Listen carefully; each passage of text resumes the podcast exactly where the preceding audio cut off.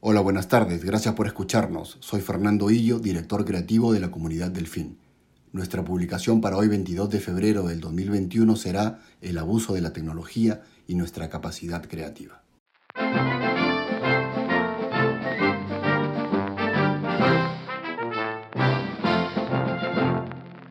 Nuestra capacidad creativa depende básicamente de la comunicación que se establezca entre nuestras neuronas.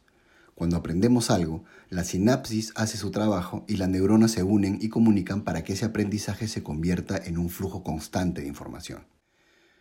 Lo preocupante es que cuando la sinapsis entre dos neuronas se corta, es muy difícil volverla a reconectar. Cuando el navegante empezó a confiar más en la brújula y ya no se guiaba por las corrientes, las estrellas o el viento, empezó a llegar más lejos, sí, a cambio de que la sinapsis entre esas neuronas que le permitían navegar con fenómenos naturales se perdiese. Su cerebro ya no las necesitó porque la herramienta brújula lo hacía por él.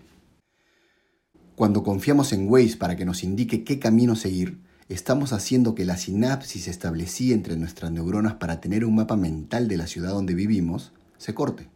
Nuestro cerebro lo que va a decir es, ah, ya no lo usas, se corta, ahorro energía. El ser humano diseña sus herramientas y éstas a su vez lo diseñan. Cuando mi brazo agarra un martillo, el hombro, codo, muñeca y dedos únicamente sirven para meter y sacar clavos. Toda herramienta creada por el ser humano le entrega beneficios, pero también le quita algo, le extrae algo a cambio. Internet es quizá la herramienta más grande jamás creada por el humano. Todos sabemos, somos conscientes y hasta lo usamos como excusa los grandes beneficios que nos trae. También hablamos sobre lo malo que circula en Internet, pero nadie o muy pocos hablan sobre lo que la herramienta Internet nos está quitando. Porque de que nos está quitando algo, nos está quitando. Que no lo podamos ver o que no tengamos la capacidad de ver el problema no quiere decir que no exista. Y tenemos que aceptar que hay problemas que no podemos ver. O peor aún, que pudiendo ver, no queremos hacerlo. Retrocedamos al MIT en 1964.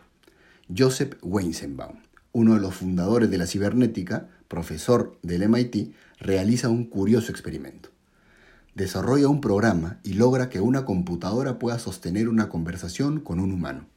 Su experimento se llama ELISA, lo pueden googlear, hay mucha literatura al respecto. Lo que Weizenbaum quería demostrar era que las personas no pueden diferenciar entre relacionarse con una máquina o con un humano. Lo pudo demostrar, si buscan en internet se han recreado varias conversaciones de 20, 30, 40 minutos donde las personas sometidas al estudio hablan con una computadora sin saberlo. Lo interesante de esto es que cuando Weizenbaum les decía la verdad, es decir, bajaba la cortina y les decía que habían estado escribiéndose con una máquina y no con un humano, más del 80% de personas se negaba a aceptarlo. No, ni hablar.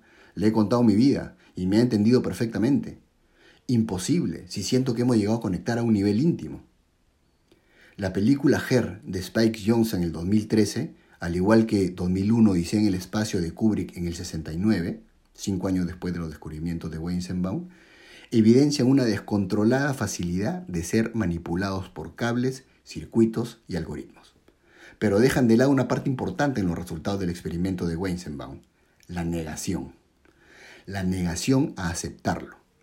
Actualmente nadie aceptaría, o muy pocos, que somos esclavos de Internet, de las redes sociales y de las grandes dosis de dopamina instantánea que producen.